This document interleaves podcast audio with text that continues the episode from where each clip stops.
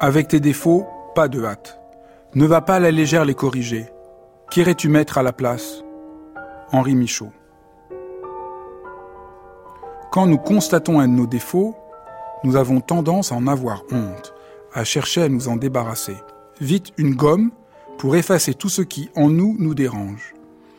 N'est-ce pas là au fond ce que nous prenons pour une grande sagesse? Une gomme très efficace. Ce côté de vous vous irrite? Il faudrait l'effacer. Et celui-là vous rebute Reprenons la gomme. Mais que serons-nous une fois que nous aurons tout effacé? Des êtres lisses, sans relief, sans trop de vie non plus. Mais pourtant, n'est-il pas souhaitable d'être enfin débarrassé de nos défauts? Nullement, car alors, comme le remarque le poète Henri Michaud, qu'irais-tu mettre à la place? Avec les gommes et les corrections, nous n'arrangeons rien. Nous réussissons juste à nous faire du mal. Avec tes défauts, pas de hâte. Il faut les rencontrer, en faire des choses, des figures, des monstres, des fées. C'est là la grande leçon des grands artistes, qui résistent à l'idée de se fondre dans les normes stérilisantes. Ils savent faire de leurs défauts des forces, des atouts, des opportunités. Vous avez des défauts formidables, partez les explorer. Vous êtes en train de faire la queue à la caisse d'un magasin, et cela dure. Vous êtes de plus en plus énervé d'attendre. Et en plus, votre réaction vous contrarie. Quelle étrange idée de croire que, sans votre impatience, vous seriez quelqu'un de mieux. Les êtres humains les plus extraordinaires que j'ai rencontrés n'étaient pas du tout sans défaut, mais ils avaient su en faire quelque chose. Le problème avec vos défauts est que vous ne les aimez pas.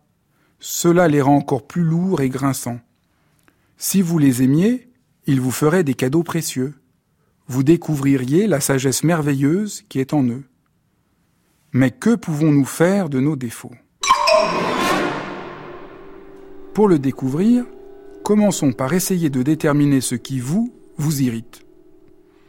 Sentez combien cela est contrariant d'avoir tel ou tel travers. Sentez combien vous voudriez faire disparaître de vous cette impatience, cette peur, cette gêne, ou encore cette timidité. Sentez votre colère à leur rencontre.